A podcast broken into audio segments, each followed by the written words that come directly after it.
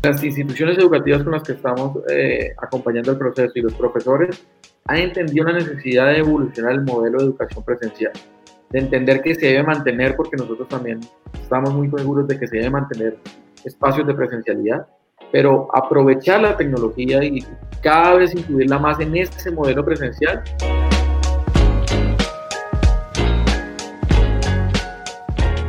Emprendimiento, negocios, liderazgo e innovación. Bienvenidos al podcast de David Alvarado Muñoz.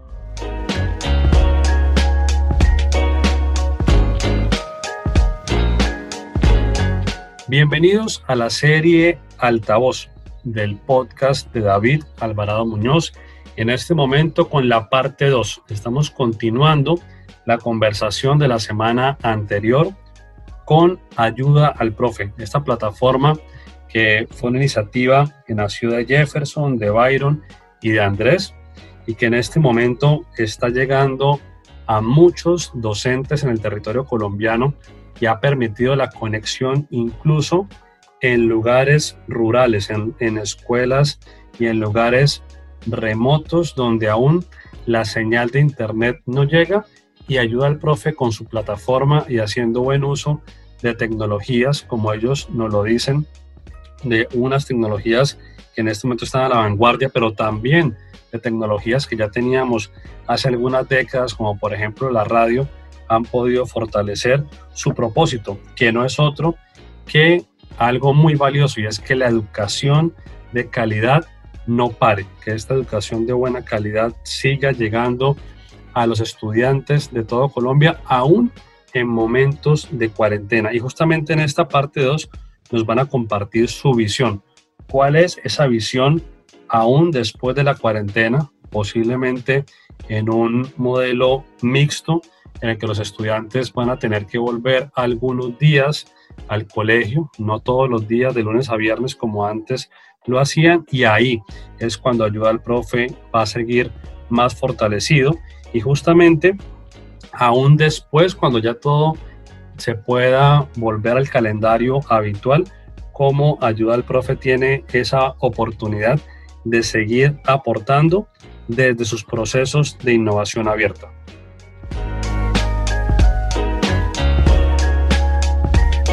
En la misma línea del propósito de altavoz, de subirle volumen a esas iniciativas de emprendimiento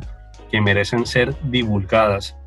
porque el cuento que no se cuenta no cuenta. Nació Ayuda al Profe, el patrocinador de la temporada 1 de esta serie Altavoz. Ayuda al Profe es la plataforma de formación online que apoya a los docentes en su apropiación de herramientas digitales para humanizar las clases en línea que imparten a sus estudiantes y permitir que la educación de calidad continúe, muy a pesar de la pandemia del COVID-19.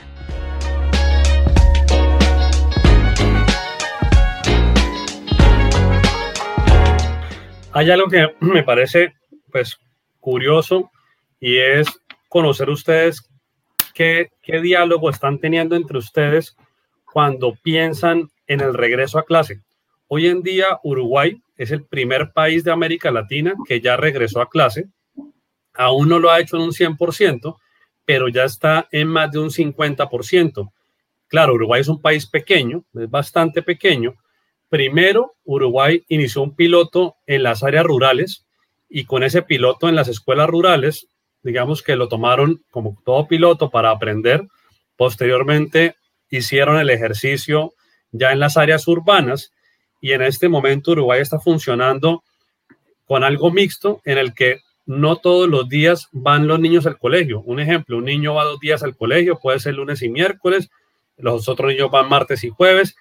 aplicando pues lo que estamos hablando en todo el mundo, que es el distanciamiento, aplicando los protocolos de bioseguridad, pero ya lograron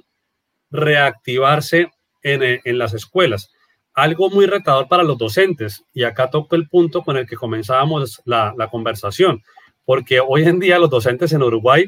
están dando casi que tres clases. ¿Por qué tres? La clase para el niño que está viniendo a la escuela, la clase para el niño que se quedó en la casa porque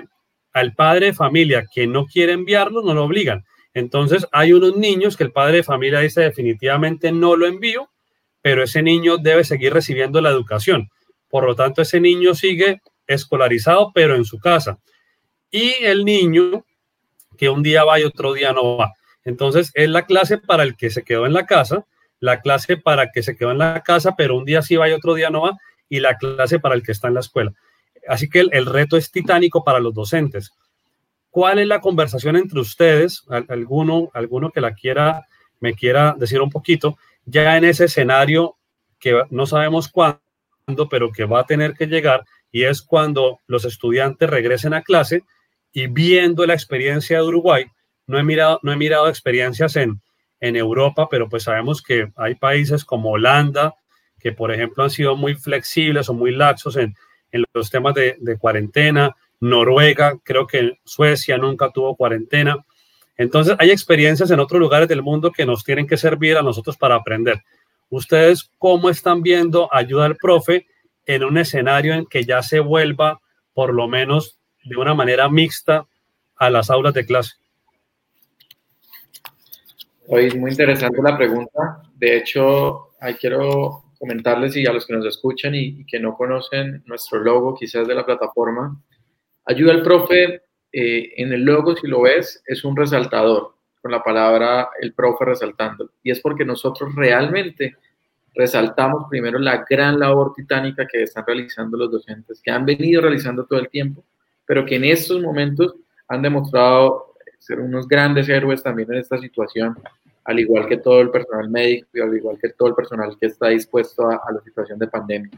Porque ha sido un compromiso de no detener la educación, de continuar el proceso de enseñanza para que realmente no sea eh, pues más, más con mayores impactos negativos toda esta situación. Definitivamente hay que entender que, la pandemia eh, y los, los, retornos controlados y demás, pues nos van a, nos van a llevar solo a una nueva normalidad o a una normalidad de, corriente cuando realmente exista pues el, final de, de, encontrar una vacuna o entender que esto va a ser constante, que esto nos vamos a tener que adaptar y cuando tengamos ese, ese componente de, no miedo en la sociedad, pues vamos a tener una normalidad corriente y eso puede ocurrir en, en un tiempo mayor a, a, casi un año. Pero, pero lo interesante cuando preguntas eso de, de qué va a pasar en la alternancia y demás, es que, como te digo, lo que permitió la pandemia fue enfatizar en muchos sectores y sobre todo en el sector de educación la necesidad de evolucionar el modelo. esto fue una oportunidad en la que el modelo de educación presencial, que llevaba más de 100 años, más de décadas, más de siglos también, diciendo que es un modelo que debe evolucionar, se puso por fin en la, en la agenda de decir, sí, sí es verdad que hay que evolucionar. Es que en el modelo de evolución te decimos es que la educación presencial en ese modelo en que el profesor se paraba al frente, tenía a todos sus estudiantes al frente, y así estaban, es el mismo modelo que encontramos cuando vamos a ver un, una, una fotografía de un aula de clase desde hace miles de años y lo venimos a ver a las aulas de clase actual. Entonces es una oportunidad de entender la evolución, la evolución del modelo presencial, la evolución de entender que las tecnologías sí pueden permitir el seguir, el seguir el objetivo de enseñanza y sobre todo desarrollar nuevas competencias. Y sobre todo el tercero, que es el que, el que más está resaltando, de que debemos entender al docente como esa persona que guía el proceso y que debemos cuidarlo también para no sobrecargarle un trabajo adicional como el que mencionas, que, que, ya están teniendo en este momento, incluso sin llegar a la alternancia, ya lo están teniendo los docentes, porque hay docentes en, en los que conocemos de la plataforma, que antes de, de, entrar a la plataforma nos decían, mire, yo hago mi clase para los que solo tienen WhatsApp, para los que sí pueden conectarse a la llamada Zoom, y para los que no tienen ni, ni WhatsApp ni Zoom y a los que le envían entonces una guía. Entonces ese mismo modelo detrás que nos están mencionando ya lo están viendo los docentes y ahora está la preocupación de un nuevo modelo de, tres formas de enseñar, ahora añadiéndole el miedo y ahora añadiéndole quizás que el docente debe convertirse en casi en un, en un, un garante de seguridad de salud en una aula de clase para, para mantener el distanciamiento social y demás. Yo este, en este, punto y lo que hemos conversado con Jefferson y con Andrés es eh, que las instituciones educativas con las que estamos eh, acompañando el proceso y los profesores ha entendido la necesidad de evolucionar el modelo de educación presencial, de entender que se debe mantener, porque nosotros también estamos muy seguros de que se debe mantener espacios de presencialidad, pero aprovechar la tecnología y cada vez incluirla más en ese modelo presencial para acercar cada vez más a los que no tienen la oportunidad de estar en el modelo presencial, pero que lo han escogido, pues puedan mantener de alguna forma ese modelo y sobre todo al docente no sobrecargándolo de trabajo. Y acá lo hemos cumplido en, una estrategia que tenemos en, ayuda al profe, por ejemplo, que llamamos el profe móvil, y es que hemos logrado que zonas rurales, un caso de Cúcuta, un colegio rural de Puerto Nuevo, hemos logrado que zonas rurales donde en toda la pandemia nunca tuvieron un encuentro sincrónico, sino fue exclusivamente con guías, pudimos, porque no hay conexión a Internet, llegar a través de plataformas como las que trabajamos, a que con llamadas telefónicas, pero en un mismo encuentro sincrónico, pudieran tener una, un modelo de educación. Entonces, acá, acá, acá precisamente entender las particularidades de la institución educativa, del contexto de, urbano, rural, de entender las, las, los estudiantes, de entender a, a, las instituciones, de entender lo que buscan de enseñanza, poder lograr con tecnología, con las tecnologías que se encuentren, incluso con las, con las disponibles, para no decir que deben ser más tecnologías, sino con las disponibles, lograr esos modelos que no, que no impliquen un retrabajo para el docente y que impliquen eh, acercar el modelo presencial cada vez más. Entonces acá la, lo que pensamos y hemos pensado con Jefferson, con Andrés y con, con todos es que es, es, continuar enfatizando que la tecnología es un aliado, puede ser un aliado Puede ser un aliado como el capítulo cuando tú mirabas que los picapiedras, hubo un capítulo en que compartió con los supersónicos. Y, y, se puede, y se puede perfectamente traer tecnologías que, que, que, en un momento funcionaron para, para, para, los picapiedras, pero que también le pueden estar funcionando a los supersónicos en un problema muy, muy importante. Entonces acá es, es, es entender que, podemos unir precisamente tecnologías, entender el contexto y cada vez buscar soluciones que sean adecuadas sin afectar a ninguno de los, de los actores participantes, a los docentes, a los padres de familia y a los estudiantes que están inmersos precisamente en, este, en, esta situación única y exclusiva, pero que debemos entre todos salir adelante buscando que ninguno de los tres se vea afectado, sino que sea el impacto para que, para que realmente continúe la educación, pero pues tampoco haya ningún impacto para ninguno de estos tres importantes actores. Yo quiero profundizar en el modelo y les cuento que la semana pasada hice un curso. Yo soy estudiante de Platzi. Este año comencé con disciplina a estudiar en Platzi. Y la semana pasada hice un curso que fue 100% en audio. A propósito de que estamos hablando de este canal de podcast, el consumo de podcast ha aumentado tanto en países de habla hispana como en otros países. Colombia, hace tres semanas, portafolio arrojó unas cifras Colombia está por encima en consumo de podcast, por encima de México, increíble, por encima de Argentina, incluso de España. Pero como bien lo dice Byron, hay tecnologías que han estado presentes en el pasado, lo están hoy y seguramente lo están en el futuro. Y les hablo puntualmente de la radio, siendo el podcast un formato de audio que tiene, digamos que se puede decir que es un hijo de la radio. ¿Por qué les toco el tema de la radio, muchachos? Porque la radio es la tecnología de mayor cobertura en Colombia. Tenemos zonas rurales donde no entra una señal de celular, pero sí llega la señal de radio. Y el tema de enseñar por radio, si bien hoy lo estamos retomando, es un tema que nosotros no vivimos, pero que seguramente escuchamos a nuestros abuelos hablar que no sé en qué momento, eh, no sé realmente en qué momento del siglo XIX, pero hubo enseñanza a través de la radio. Entonces, si uno, ese punto de hace muchas décadas donde la radio era un canal para enseñar, mi experiencia de la semana pasada donde tomé un curso 100% en audio. Y mi experiencia haciendo podcast, ustedes cómo ven la opción o la oportunidad o el camino de utilizar el formato de audio, ya sea podcast o incluso a través de, de la radio en una emisora, para poder enseñar, pero como lo decía ahorita Byron, modificando un poco, ajustando el modelo, porque ¿qué, es lo que ocurre? Que una buena clase se graba una vez, se hace un muy buen ejercicio de producción de audio una sola vez, pero esa clase nos puede dar para poder servirle a muchos estudiantes y no solamente para colocarle play una vez, sino para repetirla n veces. Sí, David, como dices, eh, es, el tema de la radio ha sido una de las herramientas de primer, digámoslo, de primer aliviador de problemas para las zonas rurales, porque ellos ya llevan un tema de guías, o sea, los, en las zonas rurales, eh, el gobierno las, las acompañó con un sistema de guías según sus secretarías de educación, pero, pero todo este proceso de educación siempre tiene que ser bidireccional. Entonces, eh, vimos que en la plataforma Ayuda al Profe podíamos encontrar una solución para que el sistema de guías que se implementaban y el sistema de radio donde el docente podía impartir su conocimiento, también pudiera ser un tema de que el, que el estudiante todas sus dudas las despejara por medio de una conexión por llamada hacia, hacia una de las plataformas que, que a nosotros,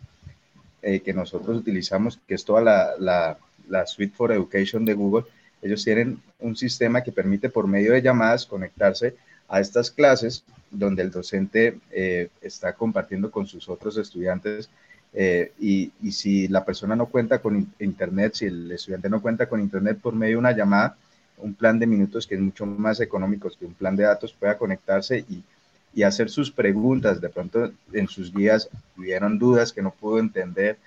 eh, salieron de pronto inquietudes o inclusive no sabe en qué momento va la clase, eh, sino él de pronto está un poco más atrás, un poco más adelante, pudiera compartir con el docente de forma eh, unidireccional. Y aquí de pronto Byron ya, ya ha acompañado muchos de estos procesos. nos puede contar un poquito más de la experiencia. Sí, no, como, menciona Andrés, mantener estos canales de audio bidireccional eh, es una solución muy interesante en esas zonas, en esas zonas rurales donde,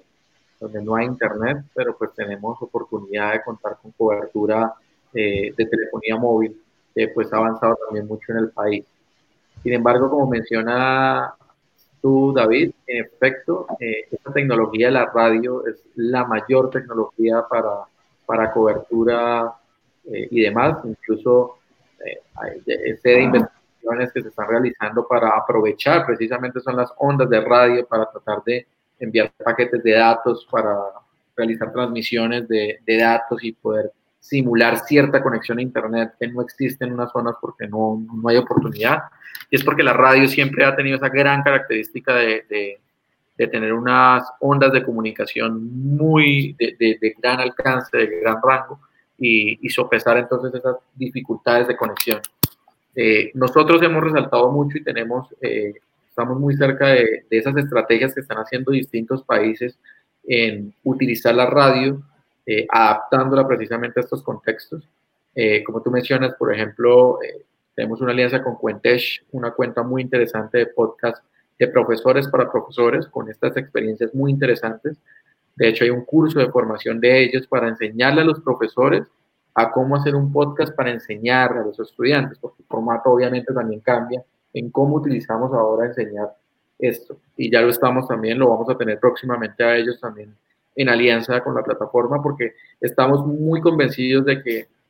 de que todas las tecnologías que se adapten precisamente a esta situación, pero sobre todo tengan un potencial alto de permanecer, porque es lo que podemos también tener positivo del COVID, que puedan permanecer en formatos de podcast, estos formatos que, cuando ya no esté, ya no esté eh, el coronavirus, pues podamos tener a, profesores haciendo podcasts eh, muy interesantes de formación que se usen pues en el, en el fondo del formato que es el podcast, que tengamos a, a, personas aprendiendo, pero en su tiempo libre, porque tienen un contexto especial y tienen disponible en internet el podcast de formación, pues nos parece muy, muy interesante. Nosotros también como equipo en, en, eso hemos tenido las conversaciones de, de acercarnos a, las tecnologías disponibles y no las tecnologías, eh, como mencionábamos, tienen que ser las más avanzadas, sino tienen que ser las tecnologías que permitan integrarse a generar unas soluciones que impacten. Y estamos convencidos que la radio también, como mencionaste, es, una, es un gran activador. De hecho, hay unas alianzas muy interesantes que hemos visto de distintos países, de emisoras comunitarias que están realizando eh, eh, esa apuesta de estrategia de, acompañamiento en radio, porque como mencionabas, también es un, traemos a, a, estos momentos modelos de educación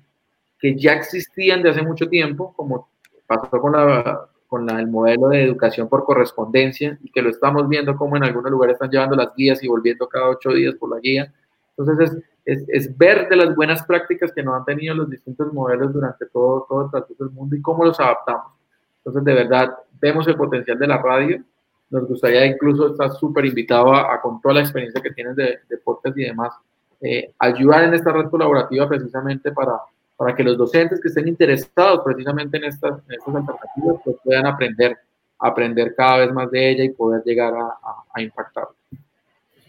Claro que sí, en lo que pueda servirles muchachos, pues si, si algo es bonito de, de, la vida es poder servirle a otros y cuentan conmigo. Pero mire, ustedes han traído otra gran memoria a mi cabeza y son dos docentes. Bueno, he tenido la fortuna de tener buenos docentes, pero en el colegio tuve un gran docente de lengua castellana que ya murió, el profesor Ángel Matute, profesor español,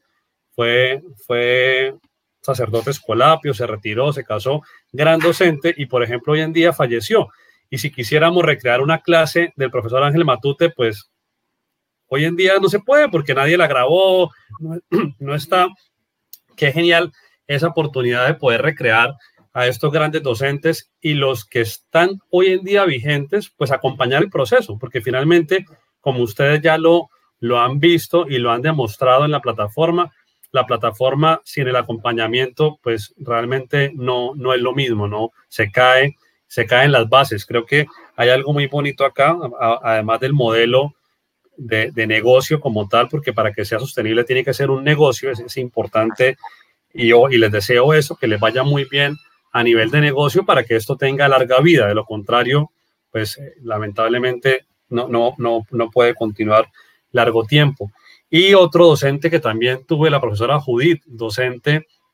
de sociales increíble. La profesora Judith aún vive, pero pues ya está retirada, ¿cierto? Es, es, está mayor, pero qué genial sería poder recrear esas buenas clases de estos docentes que siempre han estado y son como íconos en los colegios, ¿no? Siempre todo colegio tiene uno o dos muy buenos docentes que sobresalen y, que todo el mundo habla de ellos y que han enseñado generación tras generación. Mire, ya para terminar, muchachos, agradecerles primero por su tiempo. Me gustaría, me gustaría saber un poquito para que nos compartan qué se viene eh, en este futuro cercano. Puede ser de pronto, como lo decía Byron ahora, en cuanto a alianzas. Y traigo aquí la palabra alianza porque hay herramientas que existen, pero yo le decía hace un tiempo a, a Oscar Cáceres, un ingeniero amigo, yo le decía, Oscar, a mí me parece que Duolingo es una buena plataforma para enseñar idiomas, pero puede ser que alguna persona la plataforma no sea suficiente y requiera un acompañamiento. Entonces, las plataformas hoy en día pueden existir, pero sin acompañamiento, pues se quedan, se quedan aún cortas, ¿no? Entonces, ¿qué alianzas se vienen para ayuda al profe? Y también quiero escucharles algo sobre un emprendimiento que es, digamos, también muy antiguo y son las famosas asesorías de tareas. Si algo nos ha golpeado esta pandemia del COVID-19, no es solamente a nivel de salud pública, nos ha golpeado muy fuerte a nivel económico. El bolsillo de los colombianos y el bolsillo de la economía mundial está bastante reducido